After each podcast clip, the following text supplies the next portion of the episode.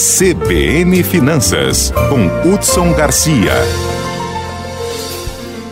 Hudson, bom dia para você. Bom dia a todos que acompanham a CBN Campo Grande. Fazendo a participação hoje por vídeo chamada, né, Hudson? Que legal. E vamos pois falar é. de exportações? Pois é, a gente vai, hoje a gente vai começar com essa questão das exportações, depois a gente vai fazer um link aí para entender um pouquinho dessa movimentação dos preços. Bom, primeiro a questão propriamente Mato Grosso do Sul realmente vem cada vez mais se despontando nessa questão das exportações. Nós tivemos um aumento de mais de 22% nesse primeiro quadrimestre de 2022 e apesar de, de abril realmente ter tido uma queda na questão do, do, da, dessas exportações, mas janeiro, fevereiro e março realmente vem com indicadores muito altos, alguns meses até registrando mais de 70%. E aí eu quero trazer realmente um pouco desse link das exportações para a nossa economia doméstica.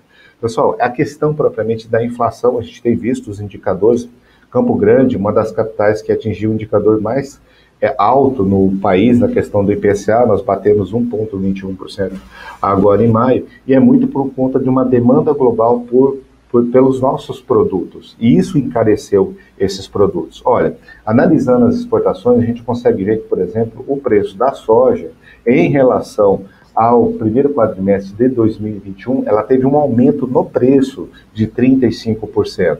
Apenas dos 10 itens, que os 10 itens que a gente mais exportou, apenas a celulose teve uma queda no preço, que foi de 6%. O restante teve um aumento muito significativo. O detalhe aqui é principalmente esse óleo de soja refinado. Esse óleo de soja refinado, para o comércio exterior, ele teve um aumento do preço de 42%.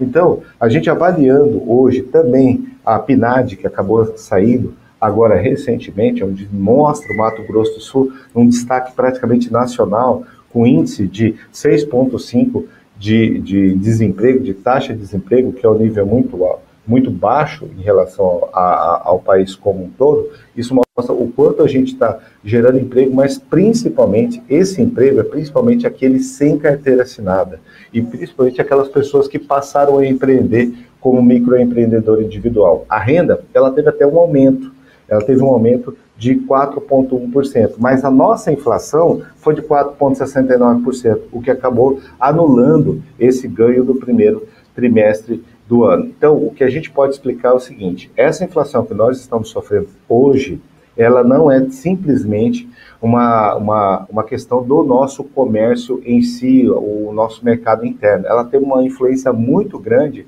desses preços que estão praticados lá fora e, por consequência, a nossa capital, por realmente ter uma logística na questão de distribuição de alimentos, na questão de recepção, de não produzir o tanto que nós necessitamos, ela acaba pagando, pagando mais caro. E aí, isso a gente sente no nosso bolso. Com certeza, né, Hudson? É o mundo globalizado aí e os seus impactos. Muito obrigada pela sua participação. Um ótimo fim de semana para você. Muito obrigado, Dani. Um ótimo final de semana a todos.